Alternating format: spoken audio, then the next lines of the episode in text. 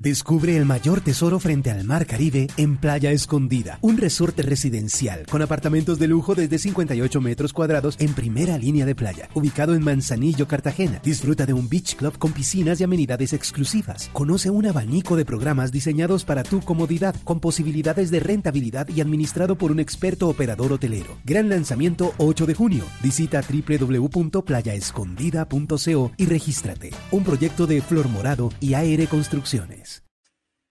Una señal que se enlaza. Regiones conectadas a través de un dial. A partir de este momento, Oscar Montes, Ana Cristina Restrepo, Hugo Mario Palomar, Valeria Santos, Gonzalo Lázari y Camila Zuluaga analizan y debaten el tema del día. El tema del día. Colombia está al aire. Y seguimos al aire a las 12 del día, 17 minutos, aquí en Mañanas Blue, cuando Colombia está al aire. Saludamos a quienes se conectan con nosotros a través de Facebook Live y también a quienes están conectados todas las noches en Noticias Caracol, ahora el primer canal digital de noticias en Colombia. Hoy queremos hablar del paro nacional y de lo que nos dejó el paro. Duramos más de un mes con manifestaciones en las calles, con la ciudadanía reclamando muchas cosas al gobierno nacional, pero asimismo también con bloqueos con falta de clases para los niños, con muchas cosas. Y por eso queremos analizar desde diferentes puntos de vista con protagonistas de las manifestaciones, con protagonistas del paro, qué nos dejó, cuál es eh, la conclusión que podemos sacar de lo que pasó durante más de un mes en el país. Y quiero empezar eh, saludando a Jennifer Pedraza. Ella es líder estudiantil y es economista de la Universidad Nacional. Fue miembro del Comité del Paro, pero por temas eh, de relevos, de representación estudiantil, ya no hace parte de ese comité, pero creo que es una voz supremamente autorizada para hablar de las conclusiones de lo que nos deja este mes de manifestaciones. Jennifer, bienvenida. Hola Camila, un saludo para ti para todas las personas que nos acompañan, por supuesto para mis compañeros panelistas. Como vamos a estar hablando de las conclusiones, de las reflexiones, de las de los de los de las buenas cosas y las no tanto que nos dejó el paro, quisiera empezar por eh, hacerle esa primera pregunta rápidamente antes de saludar a los otros invitados y es para usted en una corta frase qué dejó este mes y medio de manifestaciones y de paro nacional. Creo que primero diría que no las dejó ya, sino que ha dejado hasta ahora porque hay una agenda de movilización, si bien no es una jornada de paro nacional, una agenda de propuestas legislativas, pero creo que nos dejó varias victorias, lo que fue tumbar una reforma tributaria regresiva, una reforma a la salud en contra del derecho, pues del derecho a la salud pública, entre varias otras grandes victorias gracias a la movilización social y llegamos muchísimo más unidos y unidas a todo lo que se viene de aquí en adelante. También quiero saludar a Steven Ospina. Él es líder juvenil de Cali, líder juvenil en Siloé. Steven, bienvenido. Gracias por acompañarnos nuevamente aquí en Mañanas Blue para hablar del paro nacional y hoy hablar de lo que nos deja, de esas reflexiones que podemos hacer después de más de un mes y un poco más de protestas. Bienvenido. Buenos días, buenas tardes ya a todos y todas. Y le hago la misma pregunta que le hacía a Jennifer para empezar, y es, ¿cuál es la conclusión que usted saca? ¿Qué nos dejó o qué nos ha dejado al país este mes y medio de manifestaciones? Pues primero deja una, una gran lección, una lección de que la historia tendrá que contar con la ciudadanía y con los jóvenes de los barrios populares que son los que están sosteniendo las movilizaciones, al menos en Cali. Y por último, quiero saludar a Esteban, Piedraíta, que es director de la Cámara de Comercio de Cali, también para hablar con los jóvenes, con aquellos que están en la primera línea, aquellos que hacían parte del Comité del Paro, pero aquí también están los empresarios. ¿Y qué reflexiones podemos hacer desde el sector empresarial de lo que deja este, este paro nacional? Señor Piedraíta, bienvenido. Camila, buenas tardes. Eh, saludo especial a, Oscar, a Valeria, a Cristina, a Hugo Mario eh, y por supuesto a Jennifer Steven. Pues a ver, creo que nos deja muchas reflexiones eh, pues para los empresarios o eh, líderes de esta ciudad, eh, muchos temas en los que debemos ahondar, escuchar y profundizar. tenemos, pues hoy hicimos un lanzamiento de, una iniciativa grande del sector privado que busca atender los clamores de, de, una nueva generación que se siente con razón excluida, eh, que no tiene suficientes oportunidades de empleo, educación de calidad, entre otras cosas. Eh, también tenemos pues unos costos grandes, especialmente en el Valle. Yo aspiro a que los beneficios de una sociedad que escucha más, eh, más, más incluyente, más justas se puedan ver en el largo plazo, ojalá, pero hoy tenemos unos costos grandes. Nosotros calculamos que ah, para, el Valle del Cauca lo que se dejó de producir en estos 45 días fue al menos 4 billones de pesos, son unos 4 puntos de nuestro PIB. Eh, solo en el mes de abril Cali reportaba un aumento del desempleo en 4 puntos eh, porcentuales. El de mayo será pues una cifra terrible. Vimos, por ejemplo, que el consumo de energía de las empresas, que son la mayoría del consumo de energía, mientras en abril de 2020, en plena cuarentena, cayó un 27%, en mayo de este año cayó un 44%. Tuvimos muchos sectores parados y yo me temo que tendremos muchas quiebras de pequeñas empresas. Ya habían quebrado lamentablemente muchas a raíz de los problemas del año pasado, eh, pero pues a 12 meses muy duros se eh, sumó eh, pues, las manifestaciones que una de sus manifestaciones eran los bloqueos pues, permanentes de muchas vías que, trancaron pues eh, el, tejido productivo del departamento y que generan una afectación grande en empleo, en, generación de oportunidades, en impuestos y en producción. Entonces, pues yo espero que, tengamos cosas positivas que puedan salir de aquí. como unos empresarios que escuchan y más cercanos a los jóvenes, pero también pues debemos hacer eh, cuenta de un, de un costo muy grande. Claro, y sobre eso que usted dice, que salgan cosas positivas, usted dice un empresariado que sea más abierto, que escuche, que eh, converse con los jóvenes, y eso es lo que nos dice Steven Ospina. Steven Ospina dice, lo que dejó esto es que nuestros líderes, nuestros empresarios se dieron cuenta que hay que hablar con la ciudadanía, que hay que hablar con la juventud. Pero Jennifer, Usted dice, nos deja cosas positivas, pero en la reflexión de aquellos errores que se cometieron, de hacer una autocrítica en medio de este mes y medio de paro nacional, ¿cuál es, cuál es la que se hacen? Los jóvenes, los estudiantes, los miembros del comité del paro, ¿hay alguna reflexión de cosas que tal vez no fueron tan positivas que dejó este mes y medio de manifestaciones? Jennifer? Yo, bueno, no la... Eh... No, perdónenme, ya, ¿ahí me escuchan? Ah, sí, es que me apagó el micrófono. La costumbre del sí, lo siento, es para que no se echaran la bulla aquí de mi perrita. Tranquila. Pero bueno, eh, les estaba diciendo que yo realmente coincido mucho con el planteamiento de la necesidad de escuchar. Creo que el principal problema que tuvimos hasta, hasta ahora, y esta es mi posición personal, no la del Comité Nacional de Paro, tiene que ver con la imposibilidad de alcanzar acuerdos, particularmente sobre los puntos que estaban eh, llevando a la gente a las calles, y esto lo digo especialmente por la posición que sostuvo el gobierno nacional eh, durante tanto tiempo, es decir, suscribimos un acuerdo, un preacuerdo de garantías que después a los tres días el gobierno nacional dijo que no, que mentiritas. Esto mismo pasó con el caso de Buenaventura, en donde lamentablemente, pues porque yo quiero contarle aquí a toda la opinión pública que hubo voluntad política por parte del Comité Nacional de Paro precisamente para establecer soluciones y propuestas a los principales problemas que desde hace 11 meses, ya vamos a cumplir un año, pero desde hace 11 meses le habíamos radicado un pliego al gobierno nacional y lamentablemente no conseguimos respuesta alguna en ese momento y ni siquiera en este momento. El gobierno nacional tristemente no tuvo una disposición política para intentar resolver estos problemas y por eso lo que planteamos ahora es pues iniciar este diálogo y esta gran conversación con el país que el gobierno nacional no estuvo a la altura hacer asambleas Incluso hemos eh, planteado la posibilidad de presentar proyectos de ley que pretendan dar soluciones a estos puntos centrales que nos llevaron a marchar proyectos de ley para atender temas de ingreso básico, proyectos de ley para abordar el tema del desempleo y para poder encontrar allí algunas soluciones a los problemas estructurales. Pero eso es algo que tristemente, y además yo creo que la verdad eso hizo mucho más largo este proceso, que pienso en el 2018 cuando tuvimos un paro nacional universitario, eh, hubo voluntad política en ese momento por las dos partes y conseguimos un acuerdo muy importante que permitió dar solución a ese proceso de movilización con una victoria muy importante para el movimiento estudiantil. Lamentablemente esa no fue la misma actitud política que tuvo el gobierno en este momento y pues yo esperaría que eso se pudiera reflexionar y, modificar en el mediano plazo. Ojalá en el corto plazo, pero pues ya no pasó.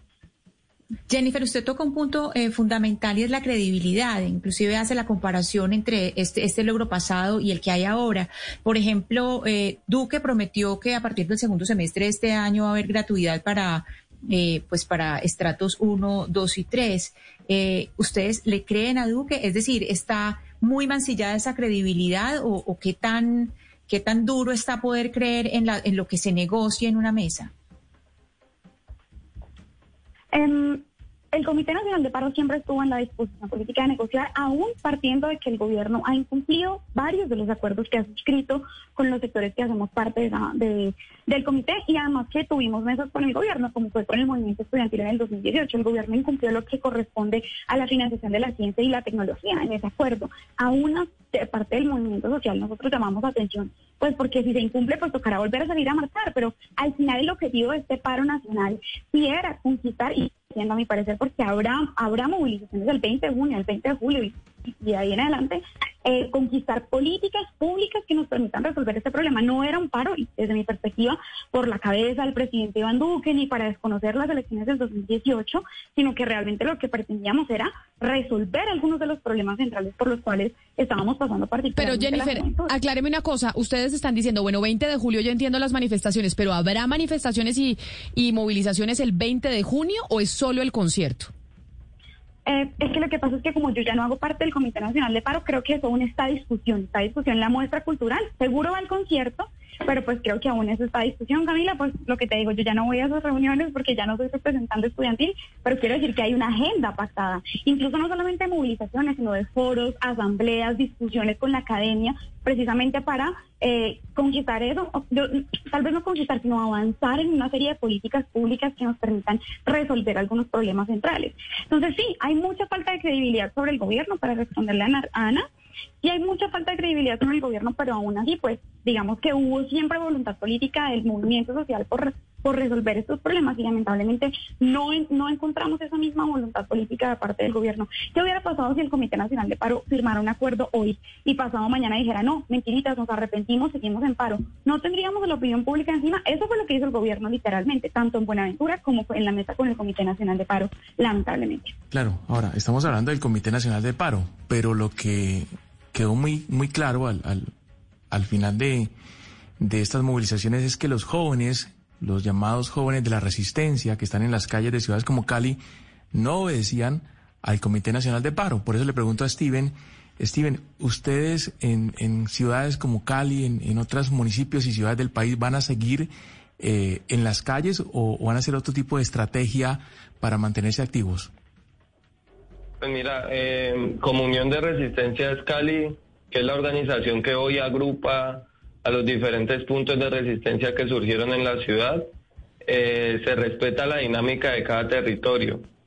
Particularmente en, en, el territorio que yo habito y del que hago parte, en Siloé, hemos tomado la decisión de suspender los bloqueos y cambiar de estrategia para seguir en paro. Esa estrategia le llamamos paro barrio adentro en la idea de que como nosotros en una mesa que se que se digamos se crea con la con el municipio vamos a estar dialogando eh, sobre las transformaciones que queremos sobre la incidencia en políticas públicas en presupuesto que podamos tener.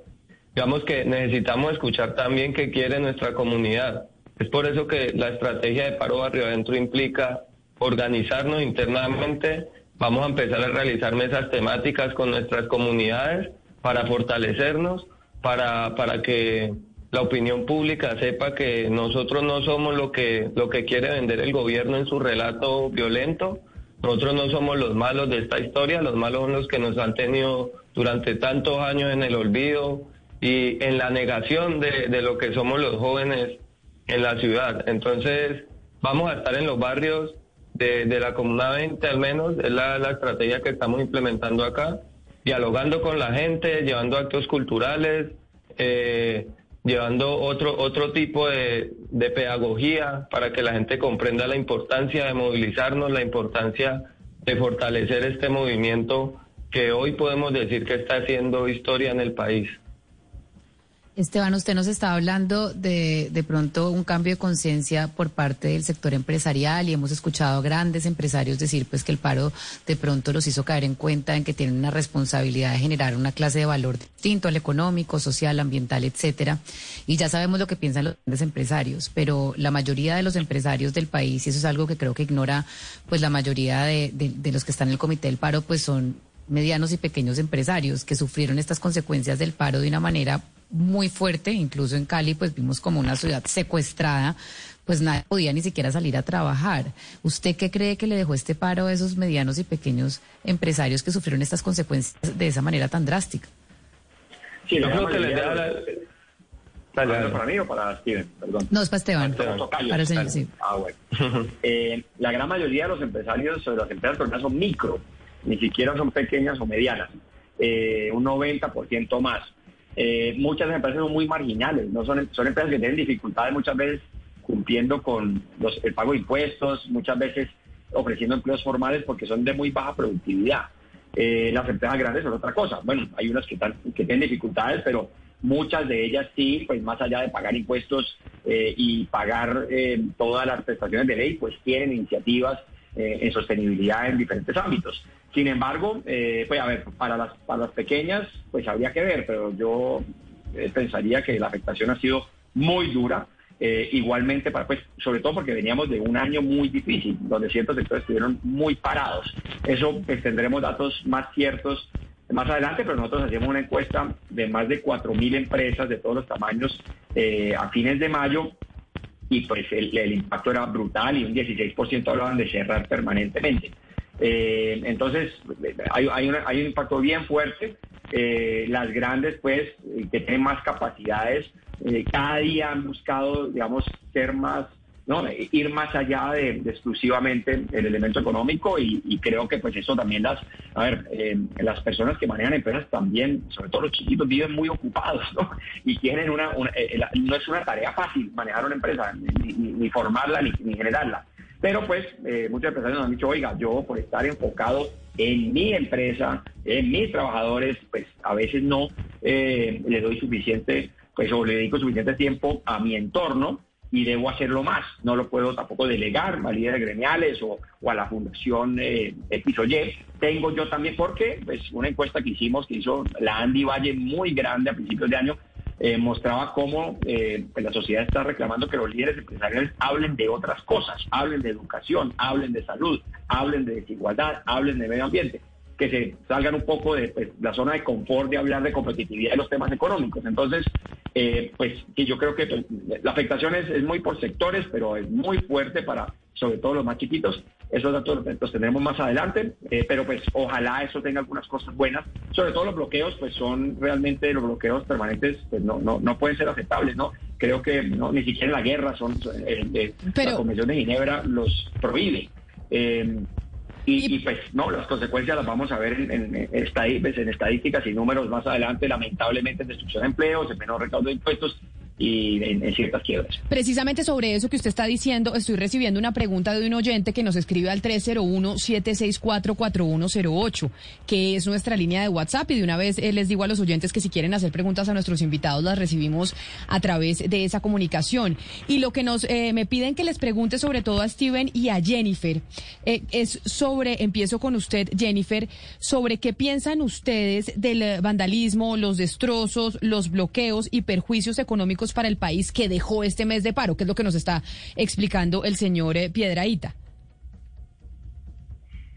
Bueno, Camila y, Esteban, y también a todo el panel, sobre este tema me parece muy importante decir que uno, eh, uno de los puntos centrales también de este paro fue como en parte la reacción frente a unas medidas insuficientes del gobierno nacional en el marco de la pandemia. Por ejemplo, en el 2020, el DANE reportó que 500 mil micronegocios habían tenido que cerrar precisamente por la crisis económica.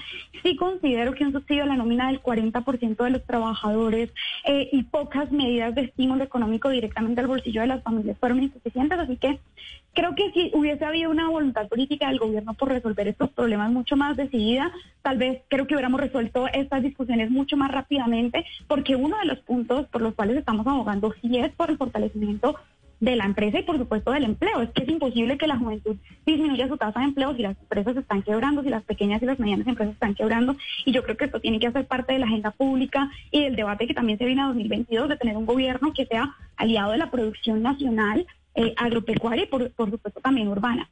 Sobre lo que dice Camila, ahí sí creo que la posición del Comité Nacional de Paro ha sido muy franca, llamando a que las movilizaciones sean pacíficas, rechazando cualquier tipo de violencia, provenga donde provenga, pero sí creo que hubo algo muy particular en este paro que tal vez no fue tan común en el 2019 y en el 2018, y fue sin duda alguna un, uso excesivo por parte de la fuerza pública reportado con ilegalidades, usos excesivos de la fuerza en términos de proporcionalidad, en términos de legitimidad, en el decreto del gobierno nacional para militarizar las ciudades mientras estábamos teniendo una mesa de negociación. Yo creo que es algo que fue demasiado desacertado. También llamamos a que los bloqueos no fueran nunca permanentes. Obviamente, pues, digamos, es que la mayoría de los bloqueados ni siquiera respondían necesariamente al Comité Nacional de Paro, seguramente va a hablar Steven un poco sobre eso, pero de entrada pues nosotras y nosotros sí consideramos que los bloqueos permanentes em, tal vez no eran el mecanismo más acertado para poder eh, tanto blindar el respaldo, conseguir el respaldo de la ciudadanía como para permitir que se abastecieran las ciudades llamamos a que esos bloqueos pudieran considerar que fueran intermitentes y, otro tipo de mecanismos que, que, pueden permitirnos llamar la atención, pero también que la protesta y que el movimiento pues pueda seguir tomando fuerza. Y esa fue una posición muy contundente que el Comité Nacional de Paro pues estableció, por supuesto con respeto del resto de los sectores sociales que evidentemente no están recogidos en el comité. Pero ahora le pregunto a usted, Steven, exactamente lo mismo que le decía Jennifer, es la opinión de ustedes los jóvenes frente a las pérdidas económicas, frente al impacto que esto va a generar también en en, el país y en, la reducción de programas sociales, en los efectos que tienen, que tuvieron los bloqueos, el vandalismo y demás? Bueno, lo primero es que, que el paro haya durado un mes es responsabilidad absoluta del gobierno nacional que ha mostrado cero, cero disposición de diálogo, cero voluntad política para resolver, digamos, temas, temas puntuales, sí, como el tema de las garantías, eh, que además de eso hay ciertos sectores de la sociedad que les duele que se abran escenarios de diálogo, como la persona que, que seguramente con una agenda eh, política detrás eh, interpone una demanda de nulidad contra el decreto que le da garantías a lo que es hoy la Unión de Resistencias Cali eh, y que como medida cautelar exige o solicita más bien que deje sin efecto dicho decreto de garantías. Si eso pone en vilo, digamos, lo que ya hemos venido avanzando con el diálogo, lo que ha venido destrancando un poco la problemática social. Entonces, lo primero que hay que decir es eso. Es la falta de voluntad política del gobierno nacional lo que nos tiene hoy con un mes de paro. Si nosotros, si nos resuelven lo, el tema de garantías y se abre un escenario de diálogo directo, pues digamos que se avanza un poco más rápido, pero, pero con represión lo único que logran es que una generación que nada tiene por perder se mantenga en la calle. Es que están peleando con los pelados que ni estudian, ni trabajan, que no tienen nada por perder y que ya la indignación y las condiciones sociales que deja la pandemia, también por un mal manejo del gobierno nacional, nos tienen en la calle. Entonces, digamos que tanto la consecuencia de, los, de lo que hoy viven los comerciantes, yo también soy, digamos, un pequeño comerciante, tengo también un, un negocio, eh, nos hemos visto afectados por las políticas del gobierno nacional y al menos con los comerciantes que yo interlocuto entienden que este levantamiento es necesario para incomodar a esa clase que hoy está incómoda por este paro, ¿sí? Hay que incomodar porque si no, no nos escuchan, si no de pronto no estuviésemos en este panel con Esteban Piedradita eh, dialogando sobre este tema y con los demás actores del país que hoy sí se fijan en esta juventud de los barrios populares que están levantados. Pero entonces lo que quiere decir Steven es que cuando se menciona que hay que incomodar, porque si no, no estarían hablando con los empresarios, no estarían hablando con el gobierno nacional, etcétera, etcétera, que valió la pena, que en, el resumen que hacemos de lo que nos dejó el paro, valió la pena los bloqueos, valió la pena las pérdidas económicas, valió, valió la pena todo lo que sucedió porque eso nos abrió la puerta a tener una mayor conversación con la ciudadanía. En este país absolutamente todos los derechos que nos hemos ganado nos los hemos ganado con la movilización social. Porque aquí nos lleva gobernando una clase política que solamente le da beneficios a quienes lo eligen y a quienes patrocinan sus campañas.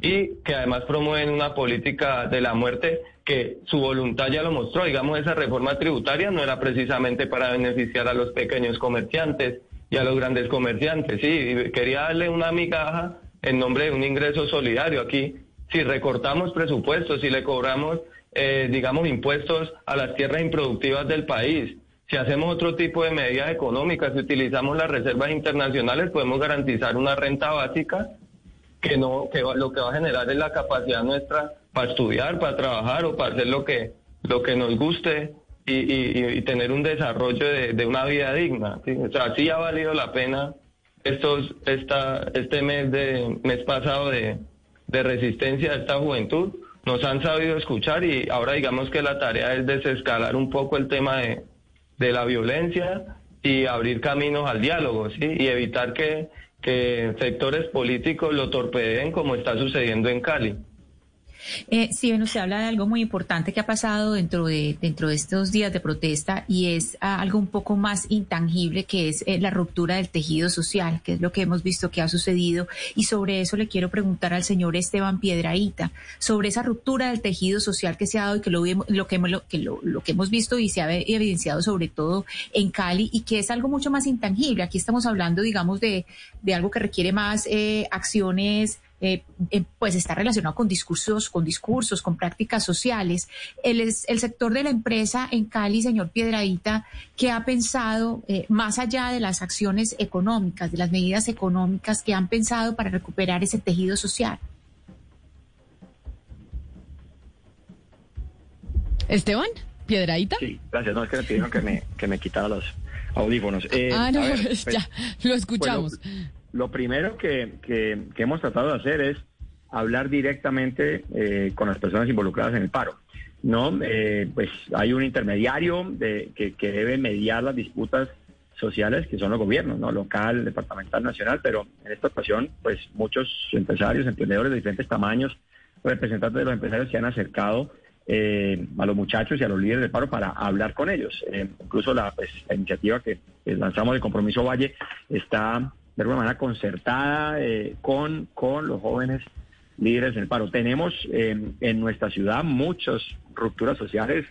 Eh, esta es una ciudad que era un pueblo hace 100 años y que creció de una manera muy rápida, que tiene, digamos, una diversidad brutal en materia pues, de étnica y cultural, que ha logrado de alguna manera acomodar un mundo de personas que llegaron de otras regiones del país, pero no eh, con la suficiencia, digamos, en materia de oportunidades y servicios que quisiéramos.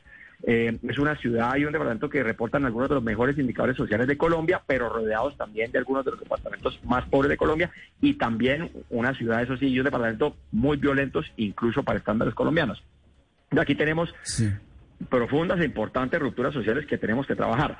Eh, pues, ¿no? La apuesta un poco de esta iniciativa es que eh, con educación, con formación para el trabajo, con seguridad alimentaria, eh, con, temas de, acompañamiento a los jóvenes en su proyecto de vida, pues hacemos una contribución eh, a eso y también estamos disponiendo pues que haya padrinos o coaches, empresarios de diferentes tamaños, emprendedores de los jóvenes que van a estar en este programa del sector privado. y hay mucha voluntad de empresarios de todos los tamaños nuevamente a conversar, a dialogar y a co-crear con los jóvenes soluciones sin querer suplantar el Estado, que es pues, el responsable final, el que tiene los presupuestos muy grandes, muchos de ellos financiados por los impuestos de las empresas. Eh, entonces, no, sí, aquí tenemos que, trabajar en muchas cosas. Tenemos eh, pues una problemática al sur del departamento del Cauca importante, otra problemática en el Pacífico, el norte y centro del departamento son diferentes y en Cali confluyen un mundo de, problemáticas sociales, criminales, eh, no, de exclusión, eh, que, tienen tradiciones de, décadas que tenemos que buscar cómo romper, arrancando por cómo nos referimos a los demás y cómo, ¿no? y cómo los reconocemos y los vemos y cómo nos juntamos más en diferentes espacios de la sociedad. Eh, ese tema es fundamental. Escuchando al doctor Esteban Piedradita, yo le quiero preguntar a Steven, eh, porque él utilizó una palabra incomodar, pero, pero Steven, es más que incomodar, porque, porque los efectos, las consecuencias de este paro, por lo menos lo que tiene que ver con el Valle del Cauca y con Cali en particular, significa la quiebra de muchas empresas, significa el desempleo de miles de personas, significa cuatro billones de pesos en pérdidas y, muertes también. Entonces no es mucho más que incomodar. Las consecuencias de este paro violento con sus, con sus bloqueos y demás ha sido terrible para, para Cali y para el Valle del Cauca en particular pero yo no lo he escuchado a usted un sentido crítico con, lo, con, su, con el comportamiento de ustedes. Usted dice que el gobierno, usted dice que, el, que la clase empresarial del Valle del Cauca, pero ¿qué, qué, responsabilidad le cabe a ustedes en esta situación? ¿Qué mea culpa reconocen ustedes en este, en este momento de lo que ha ocurrido? ¿En qué se han podido equivocar? Pues yo creo que el, el, error que se ha podido cometer de pronto no haber planteado nuestra, nuestras propuestas, digamos, políticas y de pronto no haber organizado una, una propuesta económica que le muestre una alternativa a los comerciantes para que se juntaran con nosotros a exigirle al gobierno nacional y local medidas que ayudaran a desahogar a los comerciantes que no vienen ahogados desde este paro, que ustedes son conscientes que vienen ahogados desde la pandemia en la que el gobierno le dio solamente beneficios a los grandes empresarios. Entonces, yo creo que dejarnos toda la responsabilidad de la quiebra y de la crisis económica a quienes nos hemos eh, manifestado, eh, más que más que digamos eh, nos parece que ese relato que quiere imponer el gobierno para legitimar, como siempre, las, las protestas. Sí, han habido, digamos, estamos en una crisis económica, pero nosotros creemos que esto puede servir incluso para que nos sumemos a construir juntos y juntas unas alternativas de políticas para los pequeños comerciantes, que venimos asfixiados no solamente desde, desde este paro, sí que venimos asfixiados y que muchos ya venían débiles desde la pandemia por, malos gobiernos, por malos manejos del gobierno. Yo entonces quiero, para ir finalizando, preguntarle a Jennifer y también a Steven y, un poco a, Esteban Piedradita qué análisis político podemos hacer de la situación y de lo que nos deja el paro. Porque hemos hablado de las cosas positivas, de las cosas no tan positivas, pero acá hay una realidad política que tiene el país y es que estamos a casi un año de las elecciones presidenciales. Y yo le pregunto, Jennifer, ¿qué pasa si quien gana las elecciones en mayo del próximo año o en junio del próximo año es de una línea política similar a la del presidente Duque, por ejemplo, y similar a lo, al programa de gobierno que vienen proponiendo desde el, eh, desde el eh, sector del presidente Duque y del Centro Democrático y del Uribismo. ¿Las manifestaciones seguirían siendo la salida para la transformación o se aceptaría que en democracia en los, en los, en los votos y en las urnas se tomó la decisión por un país distinto por un país similar. Pero bueno, yo primero creo que diría que... Por un país similar, eh, exacto. O sea, por un país distinto al que al que proponen las calles y, al que, y al que piden las calles. Entonces, ¿seguiría la manifestación o no? Eh, mira, lo primero que creo es que esa es una buena lección política de este paro y es que la democracia no se restringe exclusivamente a una votación cada cuatro años, a pesar de que es una herramienta fundamental. Yo creo en la, en la posibilidad de transformar a Colombia en las urnas. Creo que la violencia no es el mecanismo para transformar la política de nuestro país y en esa medida creo que las, digamos, las elecciones son muy importantes, las respeto por supuesto. Eh, yo, yo de hecho llamo a la juventud que nos está escuchando a que también se candidatice, a que escriba propuestas, a que esta, este auge de la movilización social, de la discusión política y de las propuestas también se expresen en las urnas. Pero en, el caso, independientemente de cualquier resultado presidencial, también vamos a tener elecciones al Congreso de la República en donde hay una expresión plural que a mí me parece fundamental y de control político. Lamentablemente ahorita se sesiona por Zoom y es muy difícil que haya realmente un ambiente democrático, pero independientemente de quién gane las elecciones del 2022, yo esperaría uno, que se entendiera que la democracia no solamente ganamos en las elecciones y entonces es un cheque en blanco para hacer lo que queramos, como pretendió este gobierno y como sigue pretendiendo, aún con una pandemia encima. Que el hecho de que un gobierno no escucha a los distintos sectores sociales, ni siquiera con una pandemia encima, que obviamente llama la atención para un cambio de planes, para un cambio, o por lo menos para contemplar las necesidades urgentes que van Pero Jennifer, a mí, a mí algo, qué pena la interrumpo, porque si usted está hablando de que el gobierno no escucha, el gobierno no escucha, el gobierno no escucha, pero cuando no digamos, eh, analiza un poco las peticiones del Comité del Paro y escucha al señor Nelson Alarcón decir que esto es de largo aliento y que es para llegar al poder en el 2022, entonces nosotros sí quedamos todos muy confundidos porque no entendemos las peticiones de ustedes que el gobierno no escucha. Esto todo el tiempo era político, Jennifer, ustedes lo que quieren es llegar al poder en el 22 y quién es el, candidato que ustedes están apoyando entonces. No, primero el paro obviamente que no es para hacerle la campaña a nadie, ni al Congreso, ni a la presidencia, ni nada, pero si te preguntas por las exigencias y las solicitudes que estamos haciendo, son seis puntos de empleo. Preguntando por lo que dijo, no, Jennifer, le estoy preguntando por lo que dijo el señor Alarcón, que él quiere que ustedes quieren llegar al poder en el 2022. ¿Qué significa eso? Usted fue parte del comité del paro. Explíquenos qué significa que ustedes quieran llegar al poder en el 2022. Estoy respondiéndole que el objetivo del Comité Nacional de Paro no es llegar al, poder del 2020 en el 2022, que el objetivo del Comité Nacional de Paro es negociar un pliego de emergencia que construimos durante este paro nacional y que de hecho mucha gente que marchó incluso votó por el presidente Iván Duque y no hay ningún problema con eso. Y quizás vote por ellos en el 2022, yo esperaría que no, pero... Es que usted usted, usted personalmente se aparta de lo que dice el señor Alarcón o el Comité de Paro se aparta de lo que dice el señor Alarcón? No, para las posiciones del Comité Nacional de Paro hay que leer los comunicados del Comité Nacional de Paro en donde nunca se ha afirmado que esto es por una campaña presidencial. De hecho, empecé esta entrevista diciendo que esto no era por, la cabeza del presidente Iván Duque y nada de eso, era, era un paro reivindicativo ahora. Que Pero la alcaldesa Claudia López, que usted hace parte ahorita de la coalición de la esperanza y ella hace parte de eso, dijo el viernes que el Comité del Paro y el Gobierno Nacional tienen el mismo fin, que es no llegar a ningún acuerdo, no negociar, no sentarse con fines electorales para el 2022. ¿Usted está de acuerdo con lo que dijo la señora Claudia Por supuesto que no estoy de acuerdo con lo que dijo la alcaldesa Claudia López y, y eso, eso la verdad, uno tiene que no leer prensa para afirmar ese tipo de cosas porque es muy claro que nosotros nos hemos sentado desde el primer día que el gobierno nacional llamó, hemos tenido una disposición política de negociar, el gobierno por el contrario no ha estado en esa posición. Vean, es que el movimiento estudiantil, por ejemplo, tiene una mesa desde el 2018 con el gobierno, tuvimos cinco sesiones antes de llamar a paro nacional pidiéndole que por favor contemplara matrícula cero. No hubo poder humano no hubo poder humano que consiguiera que nos respondieran ese tipo de solicitudes. No es cierto que para nosotros el paro sea un fin en sí mismo, por ejemplo, para nada. Queríamos y seguimos queriendo tanto que a pesar de que el gobierno no quiera sentarse con nosotros, queremos llevar esto y proponérselo al Congreso en términos de proyectos de ley y convocar una conversación nacional en ese sentido. Entonces, independientemente de lo que algunas personalidades puedan decir, yo creo que acá hay que basarnos en los hechos, en los pronunciamientos públicos que hemos hecho, en las mesas de negociación a las que hemos ido. Fue el gobierno el que se retractó de un acuerdo que prácticamente estaba suscrito con el Comité Nacional de Paro. Entonces, para volver a la pregunta de Camila, que las elecciones del 2022, primero, ojalá, yo sí espero que votemos diferente. Creo que ya está muy claro que este modelo económico no le ha servido ni a los empresarios colombianos, ni a los trabajadores. claro, pero entonces ahí déjeme preguntarle, Jennifer, a Steven, si no se vota por un modelo diferente, si no se vota por un gobierno que tenga propuestas diferentes, ¿eso implicará que se seguirá en las calles? ¿Que no, que no se levantarán de las calles hasta que no se haga en el gobierno sea el que sea, el de Duque o el del que venga, lo que se pide en las calles, Steven?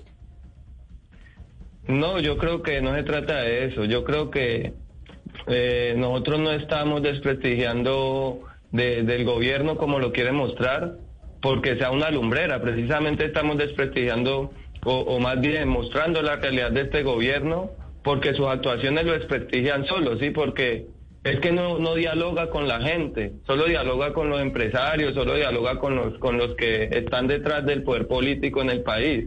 Nosotros lo que decimos es, sea cual sea el gobierno que llegue, escuche las comunidades, dialogue con las comunidades, construya con las comunidades, pero basta ya a esa forma de hacer política, a esa forma de gobernar a espaldas de la gente, sí, a a favor siempre de quienes les, patrocinan sus campañas y les mantienen su, su poder político. Simplemente eso. Esto no es, mejor dicho, aquí en Cali, a quienes estamos en las calles, nos importa muy poco quienes vayan a lanzar de candidatos el próximo año. Nosotros, ningún candidato nos ha traído una bolsa con agua como para nosotros venir a hacerle campaña o hacerle barra. Cada quien, cada muchacho decidirá quién va a apoyar, bajo qué argumentos, y lo único que pedimos es que en campaña y después de que lleguen al gobierno, escuchen a las comunidades, no solamente de Cali, sino a las comunidades que han sido olvidadas y menospreciadas desde siempre. Y para terminar, señor Piedraíta, le, hago la misma pregunta a usted. ¿Se necesita un cambio político? ¿Ustedes son conscientes desde el empresariado, en este caso del, del Valle del Cauca, que aquí tal vez necesitamos una transformación de cómo se hace la política, como dice Steven, para que no sigamos teniendo a la gente, a los ciudadanos en las calles, eh, manifestándose en muchas oportunidades con bloqueos, perturbando eh, pues el normal eh, vivir de la ciudadanía. Señor Piedraíta. Perdón, definitivamente tenemos que mejorar la manera como se hace la política en Colombia, en las ciudades, en los departamentos, en los consejos, en las asambleas, en el Congreso, a todos los niveles. Eh, tenemos una política que es bastante pues eh, clientelizada, eh, ¿no? Bastante, una política que le falta altura y, calidad técnica en muchísimas cosas. Me parece que pues eh, pensar que eso solo es el gobierno o solo el presidente, pues no, no, eso por ahí no es la cosa. Sí tenemos que una, una transformación política, pero pues a mí, digamos, los, los pasos revolucionarios, por así llamarlos, me parece que pueden ser saltos al vacío. Yo creo mucho más en la reforma eh, y en los procesos acumulativos y graduales, que en Colombia, pues en muchas dimensiones han sido exitosas, pero obviamente son insuficientes. En Colombia hace 50 años el 3% de los jóvenes iban a la universidad, hoy van el 50%. No es suficiente, es demasiado poco el 50 y uno entiende que el 50 que, está excluido reclame más. Pero hay soluciones que se venden como medio mágicas eh, y pues sería interesante que en algún momento Colombia elija, pues como lo debe ser, un presidente eh, de una línea de izquierda, eh, pues para, primero, para perderle el miedo a eso, que me parece que tampoco eh, lo debemos tener, pues porque yo creo que este país es, resiliente, es diverso, es un país con, ciudadanos camelladores, razonables, donde hay, incluso para los, digamos, gobernantes más tradicionales, unos contrapesos y unos y unos y otras instituciones que, que los controlan eh, y, pues no, algún día tendremos que, probar ese camino. Yo soy pues mucho más amigo, más amigo de las reformas, creo que eh, se, digamos, se puede hacer dentro del eh, establecimiento, de alguna manera que tenemos o dentro del del marco que tenemos, una constitución muy liberal, reformas e ir mejorando gradualmente muchas cosas. Habrá que meter acelerador a ciertas cosas. Eh, yo, yo, por ejemplo, pues no, tengo la impresión de que hubo un mal manejo de la pandemia por parte del gobierno. Realmente, pues esto ha sido una catástrofe para el mundo entero eh, y en muchas dimensiones Colombia luce mejor que, que otros países de América Latina. Eh, pero pues no, yo, yo, yo, o sea, necesitamos todos cambiar la manera como hacemos la política, los ciudadanos todos involucrarnos más, exigir más, eh, pero pues yo no, los, los saltos al vacío y las soluciones pues mágicas realmente no no no no me dan no pues, me, me, parece que hay ejemplos de cómo eso puede salir muy mal. Pues son Jennifer Pedraza Steven Ospina y Esteban Piedraíta hoy con nosotros haciendo un balance de lo que nos dejó este paro nacional de más de un mes. A los tres muchas gracias por estar aquí en Mañanas Blue haciendo este balance. Creo que lo necesitábamos las cosas positivas las cosas negativas y los aprendizajes que nos deja el comité el comité no el paro nacional. A las 12 del día 57 minutos. Les damos las gracias y les recordamos que hoy estamos en miércoles, miércoles sobre ruedas, aquí en Mañanas Blue. Don Ricardo Soler, no puedo despedir este programa sin escucharlo usted una vez más. Camila, muchas gracias. Y yo no podía despedir el programa y este miércoles sobre ruedas eh, dejando por fuera algo importante de la Chevrolet Blazer RS y es descubrir también la tecnología que está a servicio de los tripulantes dentro del vehículo. Una cosa sensacional es que los carros hoy en día tienen que estar interconectados. El vehículo tiene que ser la extensión de la casa y también de la oficina. Por lo tanto, la Blazer RS ofrece un Wi-Fi con conectividad hasta para siete dispositivos. Recordemos que son cinco tripulantes los que están en el vehículo, máximo cinco, y hay hasta para siete dispositivos al mismo tiempo en un rango de 15 metros y además tiene una mejor intensidad de señal que un teléfono móvil o un smartphone. También de la más alta conectividad y gracias a la compatibilidad con los principales sistemas operativos, la Blazer RS permite, por ejemplo, tener acceso a aplicaciones favoritas. Adicionalmente cuenta con un sistema de entretenimiento MyLink con pantalla táctil de 8 pulgadas y es una pantalla en high definition eh, para integrar eh, teléfonos eh, celulares con las plataformas de Android Auto o Apple CarPlay. Además hay conectividad con Bluetooth, reconocimiento de voz y una interfase con un asistente Siri Ice Free que es sensacional. Siri es una tripulante más del vehículo y como si fuera poco a uno que le gusta la radio, que le gusta el sonido, pues hay un sistema de sonido Bose de ocho bocinas y cargador inalámbrico para el teléfono celular. Todas estas cosas dentro de la Chevrolet Blazer RS y mucho más que se puede conocer conectándose a chevrolet.com.co. Con eso termino, Camila, mi miércoles sobre ruedas. Así es, así, terminamos nosotros en Mañanas Blue cuando Colombia está al aire con el miércoles sobre ruedas. Hacemos una pausa y ustedes no se muevan porque ya llegan nuestros compañeros de Meridiano Blue. Descubre el mayor tesoro frente al mar Caribe en Playa Escondida, un resorte residencial con apartamentos de lujo desde 58 metros cuadrados en primera línea de playa, ubicado en Manzanillo, Cartagena. Disfruta de un beach club con piscinas y amenidades exclusivas. Conoce un abanico de programas diseñados para tu comodidad, con posibilidades de rentabilidad y administrado por un experto operador hotelero. Gran lanzamiento 8 de junio. Visita www.playaescondida.co y regístrate. Un proyecto de Flor Morado y AR Construcciones.